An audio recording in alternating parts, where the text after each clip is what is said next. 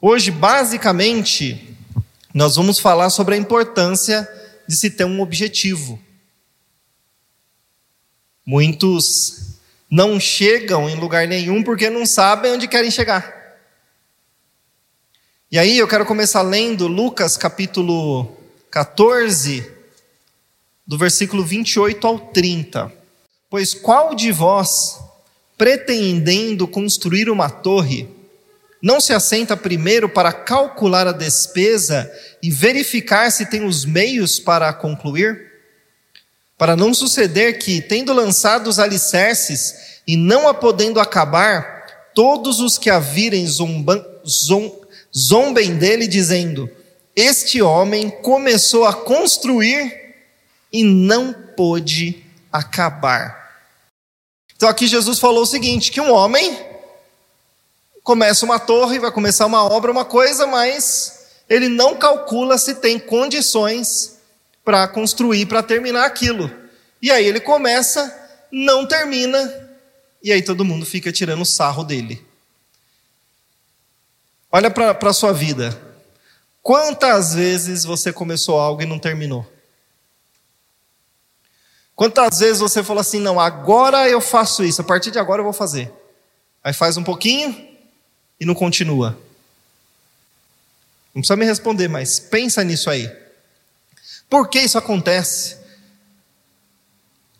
Tem pessoas que nem se perguntam, né? Elas simplesmente vão vivendo e vão fazendo. Mas a gente deve se perguntar. Primeiro, nós devemos nos observar. Quantos ciclos eu estou vivendo na minha vida repetitivos? Ah, agora eu vou ler a Bíblia inteira. Não chega nem, não termina nem o primeiro livro. Ah, agora eu vou terminar de ler esse livro aqui. Começa, não termina. Não, agora eu vou fazer isso. Por que isso acontece? Quem participou dos treinamentos anteriores já entendeu bastante sobre isso, mas eu vou fazer um resumo. O nosso cérebro, ele cria padrões e cria hábitos. Com base no quê? Com base nas coisas que nós vivemos durante a nossa vida, desde que nós estamos no ventre da nossa mãe. A gente vai recebendo as informações, as emoções dela, e aí a gente cresce, vive lá no nosso ambiente, com os pais, com os irmãos, professores, tudo isso vai programando o nosso cérebro. E aí chega um momento que você apenas repete um padrão comportamental.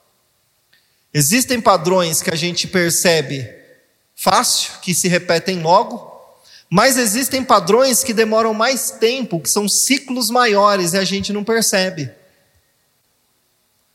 Por isso é importante a gente se auto-observar. Olhar para si, peraí, por que, que eu estou fazendo isso aqui? Por que, que isso acontece na minha vida? Tem gente, ai, parece que não tem jeito, eu vou começar um relacionamento, de novo peguei um tranqueira ou uma tranqueira. Ou, ai, parece que todo patrão que eu encontro é daquela maneira. Ou, ai, por mais que eu tente ser uma pessoa mais tranquila, eu sou sempre irritado, acabo sempre me estressando. Tem que se observar para perceber os ciclos. Se você não percebe esses padrões, você nunca vai conseguir sair.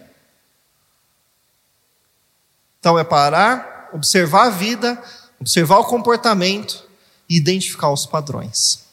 Esse é o primeiro ponto. Por quê? Porque muitas das coisas que você começa, você não termina justamente por causa desse padrão. Você vai chegar em um momento, aí você vai acabar repetindo aquilo e não vai para frente. Ah, então, mas você tirou Deus da jogada? Não. O problema é que nós temos o hábito de jogar nossas frustrações no ombro de outras pessoas e geralmente a gente joga no ombro de Deus. Porque se não aconteceu na minha vida foi porque Deus não quis. Ou seja, foi culpa dele. Mas será que foi mesmo? Será que ele não quis ou será que foi você que não fez a sua parte? Ah, não, Deus não quer que eu arrume um emprego melhor. Ué, por que você fala isso? Ah, porque Eu bati em muitas empresas e não me arrumaram um cargo melhor. Falei, mas você tem condição de ocupar o cargo? Ah, não, Deus não me dá uma renda maior. Mas você tem condição de administrar essa renda? Teve uma pesquisa que fizeram nos Estados Unidos com pessoas que ganharam na loteria. E aí eles foram fazer essa pesquisa e a, e a conclusão é incrível. As pessoas que ganharam na loteria e que continuaram ricas foram aquelas que já eram ricas. As que eram pobres perderam tudo. Por quê? Porque quem já tinha sabia administrar, sabia cuidar. Então, muitas coisas na nossa vida não acontecem porque nós não temos capacidade para administrar, para cuidar. Deus não vai te dar. Então, antes de jogar culpa, ai, não foi, foi Deus, ai, foi isso. Não, olha para você e fala assim: o que falta em mim para conseguir isso aí? Isso chama-se autorresponsabilidade. É olhar e falar qual que é a minha parte no negócio e eu vou fazer a minha parte.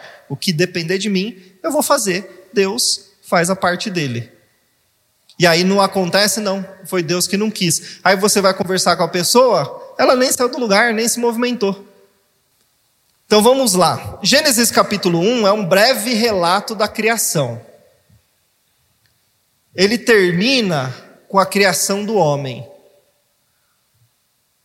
Então, nós entendemos uma coisa: Deus tinha um objetivo principal, que era criar o homem. Então, primeiro ponto: se você quer chegar em algum lugar na sua vida, você precisa ter um objetivo bem definido. Quem já assistiu o filme Alice no País das Maravilhas? Levanta a mão. É. Ele veio de um livro, né? No filme não tem isso, mas no livro tem. Quando a Alice chega, ela chega num, numa encruzilhada e ela fica perdida. E aí tem aquele gato. Sabe aquele gato? Aí ela olha para o gato e fala assim: Para onde eu vou? Aí o gato pergunta para ela: Aonde você quer ir? Ela fala: Não sei. A resposta dele é incrível. Ele olha para ela e fala: Então qualquer caminho serve. Se você não sabe para onde está indo, qualquer coisa que você fizer está tudo bem. Então, o primeiro ponto é você ter um objetivo definido. E, e, esse objetivo tem que ser muito específico.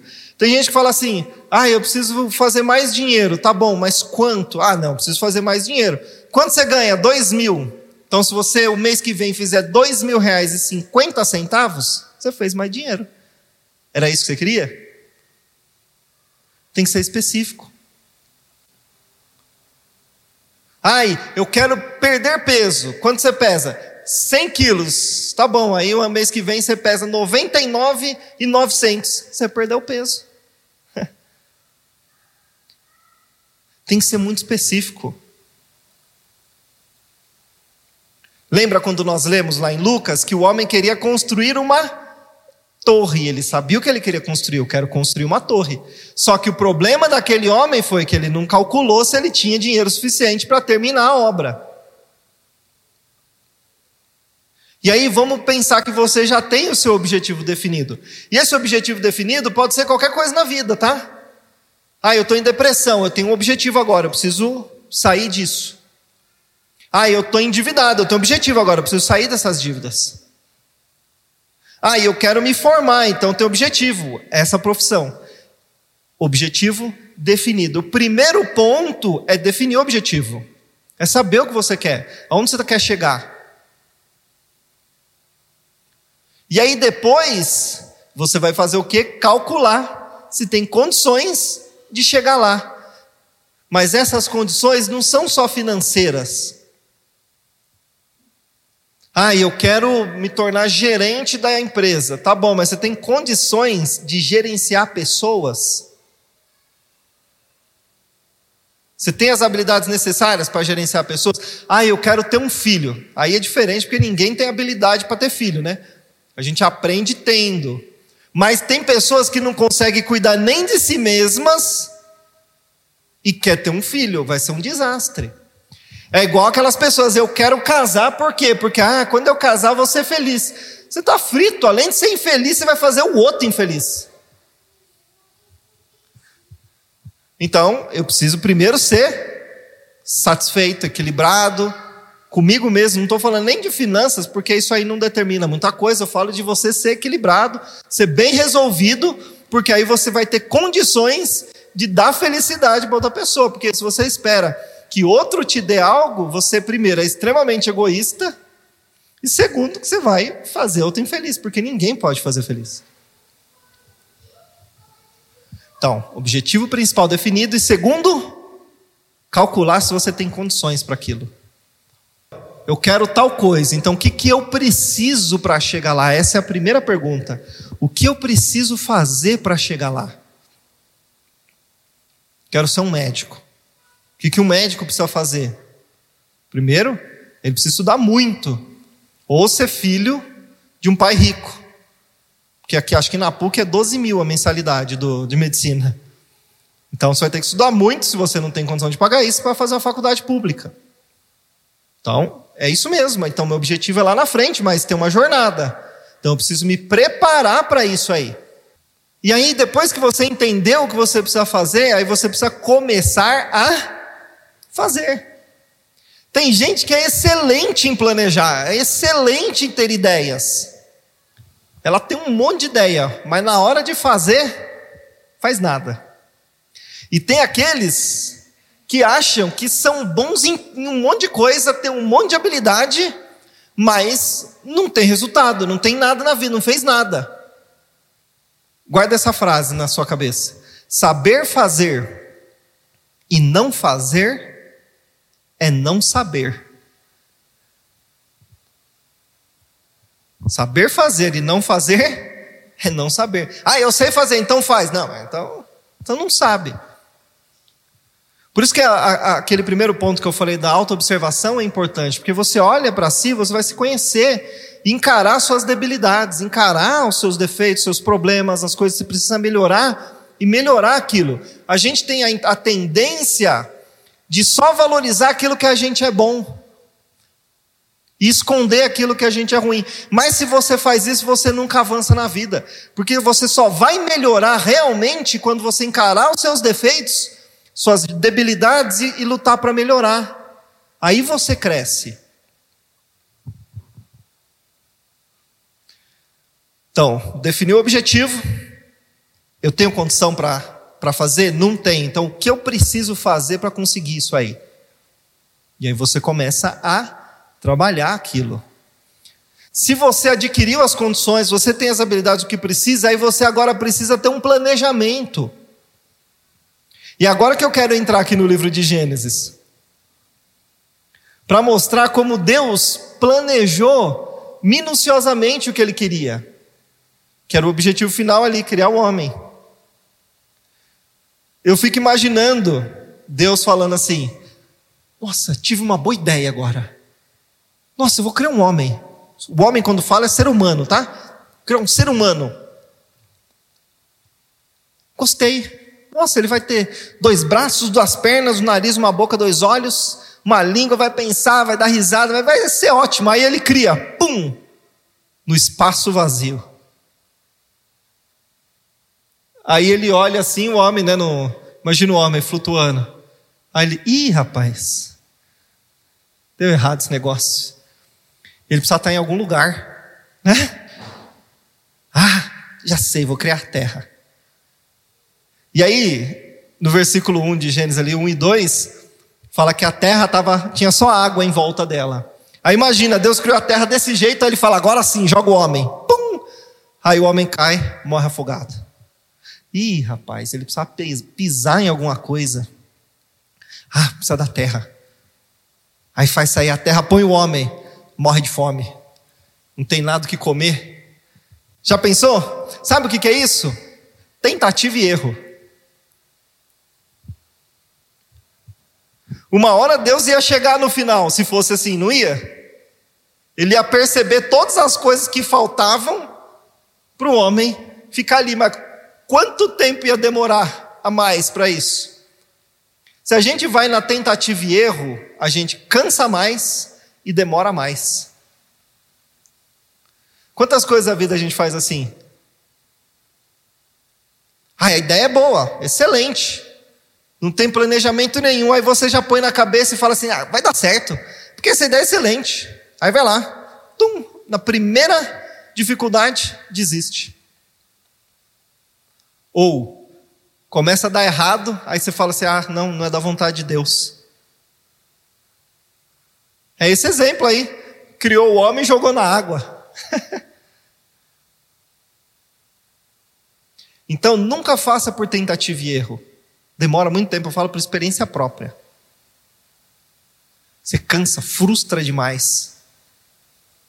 É a sua tendência a desistir, porque você acha que não vai dar. Vale muito mais a pena você parar, pensar e traçar a meta, traçar os passos. E aí, é claro, nunca sai exatamente como você planeja, mas você já tem uma linha. Lembra, se você não sabe para onde ir, qualquer caminho serve. Então você sabe para onde vai e agora você vai colocar os passos necessários. A gente faz isso no dia a dia, com coisas simples. Por exemplo, para vir para cá, vocês tinham um objetivo principal definido, que era chegar aqui. E vocês planejaram. Qual foi o planejamento? Eu preciso me arrumar isso, isso, isso, chegar a tal hora, pegar tal caminho, virar tal rua, fazer isso, isso, isso. E eu cheguei. A gente faz isso sempre. Mas a gente não percebe que para coisas maiores a gente precisa disso também.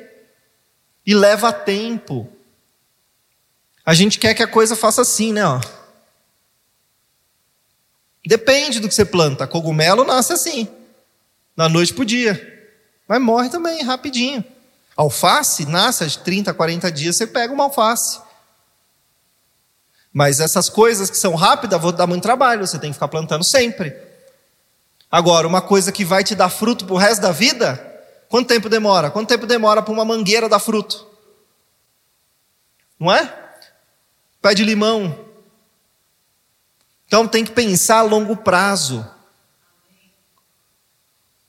Estou plantando agora e a coisa vai sair lá na frente.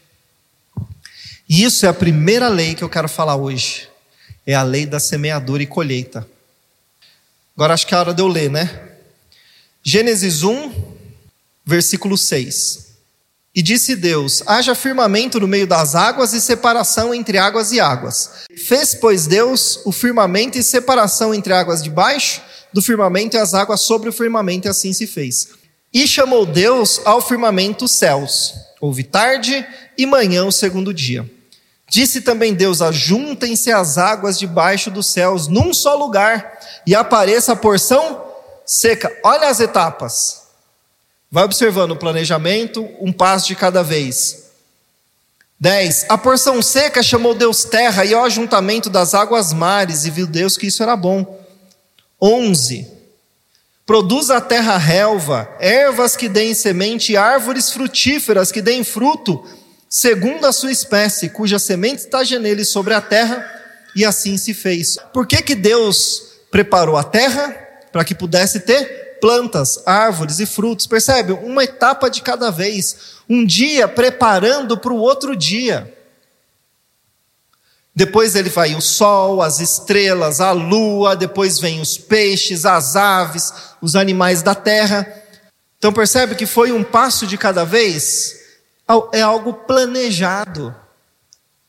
E aí tem gente que lê lá em João que o, que o Espírito sopra para onde quer, você não sabe de onde vem, para onde vai, e assim são os guiados pelo Espírito. O que eu já vi de gente usando esse versículo como desculpa para não fazer nada e ser desorganizado, você não tem noção. Não, irmão, não é assim não, é pelo Espírito. Aí você olha a vida do cara é uma bagunça. Que espírito que é esse? É espírito de porco? É, a pessoa não, não para para pensar. Coitado do porco, né? Não tem nada a ver. Nunca jogue a sua culpa para os outros. Assuma a responsabilidade. Eu, eu, deu errado. Senhor, aonde eu errei o que eu posso fazer para melhorar isso aqui, para que eu consiga fazer de novo, para que dê certo agora. Esse coração agrada a Deus. Eu quero ler uma palavrinha aqui para vocês, que é o que depois vai assustar um pouquinho. Quando Deus fez as árvores, no 11, ele fala o seguinte, ó: produz a terra relva, ervas, tal, e aí ele fala segundo a sua espécie. Quando ele fala dos, dos peixes, no versículo 20, não, versículo 21, do, dos animais e tudo, ó. Criou, pois, Deus os grandes animais marinhos e todos os seres viventes que rastejam, os quais povoam as águas segundo as suas espécies. Depois, versículo 24: Disse também Deus: Produz a terra seres viventes conforme a sua espécie, animais domésticos, répteis e animais selváticos, segundo a sua espécie. Olha quantas vezes é, essa palavra repete. Versículo 25. E Deus fez animais selváticos segundo as suas espécies, os animais domésticos conforme as suas espécies, todos os répteis da terra conforme a sua espécie. Se você para um pouquinho para pensar, Deus fez tudo segundo a sua espécie. Sabe isso o que significa? Uma das coisas que você só vai gerar aquilo que você é. Então, a sua vida, o jeito que está hoje, é o resultado do que você é. Você dá fruto segundo a sua espécie. Então, os resultados que estão na sua vida hoje vieram das coisas que estão dentro de você. Por quê? Porque os resultados vieram das coisas que você fez. É ou não é? Das suas decisões, das suas atitudes. E você colhe aquilo que planta. Então, esse ano de 2023, o que, que você vai colher? O que plantou em 2022.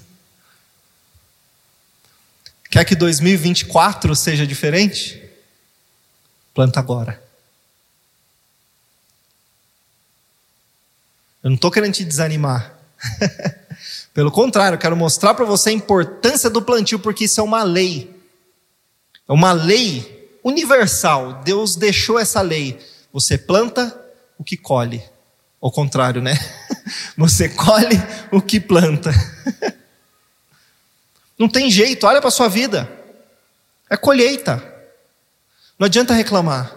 Tem gente que fala assim: não, é Deus tratando. Não, Deus não é o ser humano que trata e que se vinga, não. Pelo contrário, Ele te perdoa quando você pede perdão. Mas Ele é justo. E ele vai fazer você colher o que plantou. Então, quer fazer coisas diferentes? Quer colher coisas diferentes? Plante sementes diferentes. O fruto é segundo a sua. É. Filhos. Eu já vi gente olhando para uma criança de três anos e fala assim: esse menino é assim. Eu, falo, eu, eu penso comigo, não é não, ou é você ou sua esposa. A criança copia. Ela, ela tem um modelo, ela, faz, ela olha o modelo e faz igual. Ah, mas eu nunca falei para ele isso, mas ele não está preocupado com o que você fala, ele está vendo o que você faz. É a sua atitude. Tem uma frase que me impactou uma vez, lembrei dela agora. As suas atitudes, o que você faz, grita tão alto que eu não escuto o que você fala. Então, as nossas atitudes é que dizem realmente quem nós somos, o que nós estamos fazendo, o que nós estamos pensando. E você vai colher o que planta. Quando se fala de ter um objetivo principal definido, para você ter uma ideia do poder disso, quem já matou formiga com uma lupa? Já, já, quem já fez isso? Quando era pequeno eu fazia isso aí. Quando você põe a lupa assim, no sol, aí você vai ver o, o, o raiozinho, você põe em cima da formiga, ela torra. É. Se você fizer na madeira, a madeira queima. Só que essa mesma luz do sol, se não tiver com esse, com esse foco, ela vai passar em cima daquela madeira a vida inteira e não vai acontecer nada.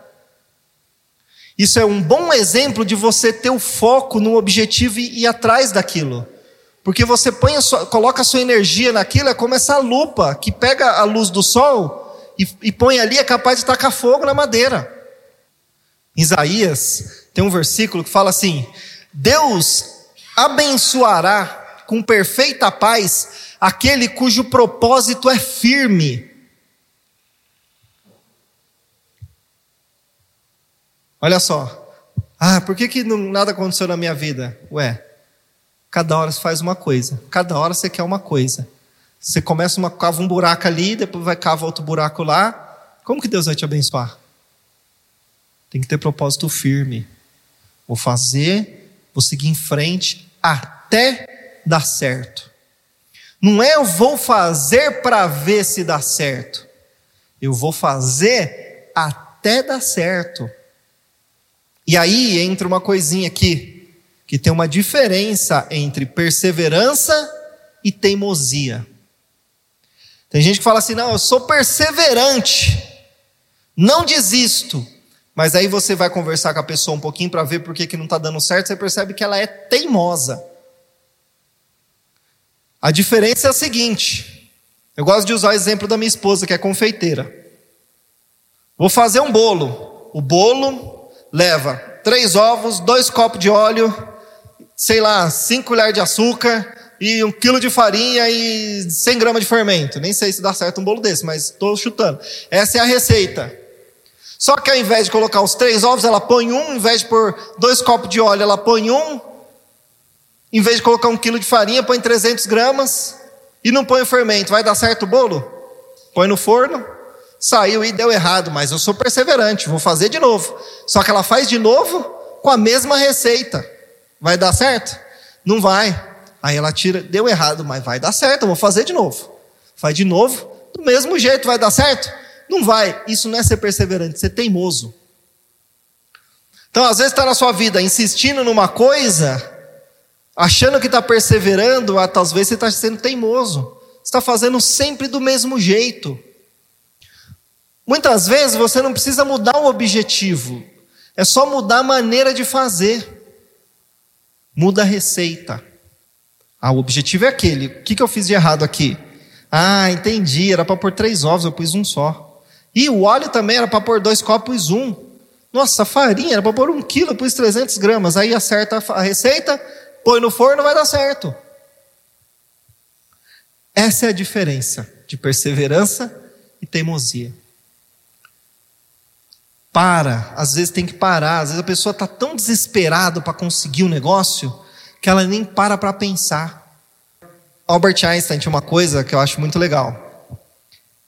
Ele falava assim: se eu tenho uma hora para resolver um problema,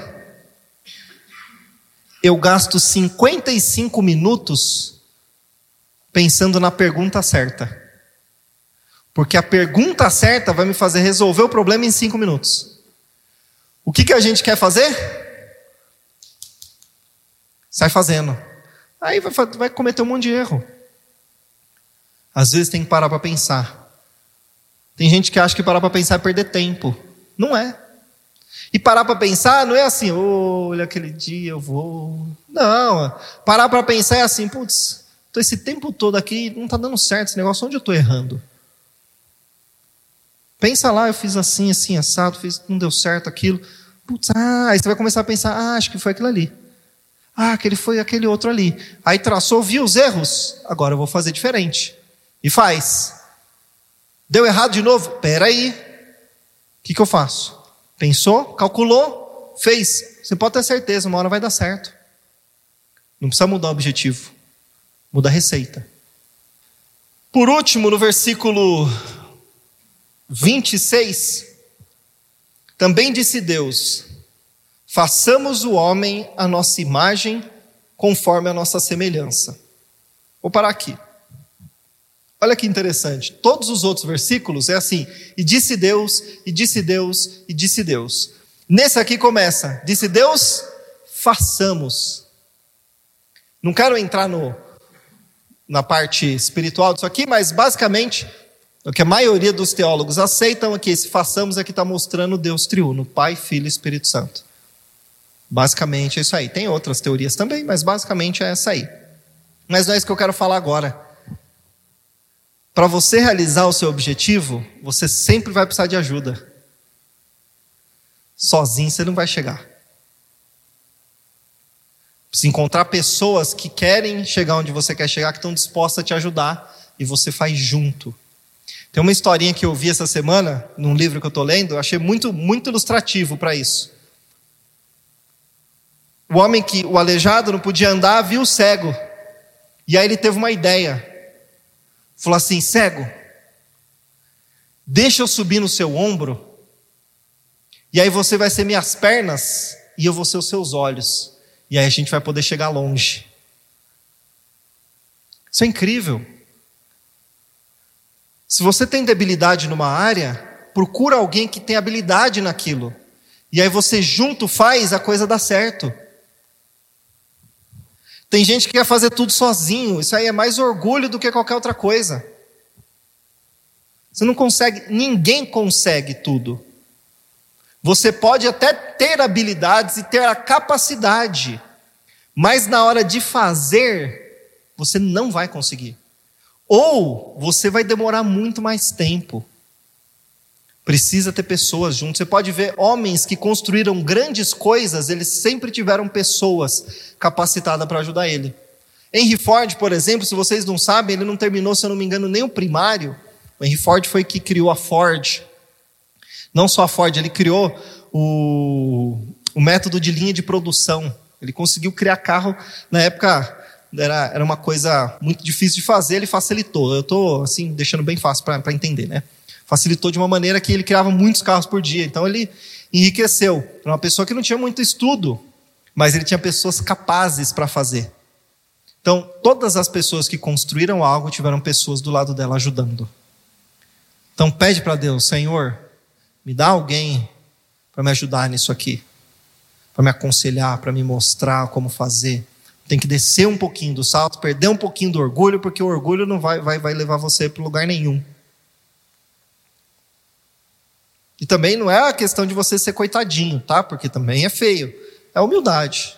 Preciso de ajuda, o que, que eu posso fazer? Procura alguém que te ajude, vai ler um livro, vai fazer um curso, vai se aperfeiçoar, e aí você consegue. É incrível isso, né? Façamos o homem. Bom, versículo 28. E Deus os abençoou e lhes disse: Sede fecundos, multiplicai-vos, enchei a terra e sujeitai-a, dominai sobre os peixes do mar sobre as aves do céu e sobre todo animal que rasteja pela terra. Me responda uma pergunta: Deus faz algo incompleto? Sim ou não? Significa que você é o quê? Isso aí. Tem gente que fica esperando, Deus me abençoa, Deus faz isso. Sempre que você pensar nisso, lembra desse versículo. No dia que Deus criou o homem, ele falou assim: ó, eu abençoo você. E Deus os. Você já foi abençoado. Já abençoou. Tira esse negócio da sua cabeça, aí não vai dar. E outra, Deus já te abençoa e dentro de você tem tudo que é necessário. Desenvolve isso aí. É claro, sempre dependendo de Deus, orando, pedindo para Ele estar do seu lado, para Ele te iluminar. Mas sem esse negócio, sabe, esse espírito de coitadinho, não é espírito de filho de Deus. É, você é um filho de Deus.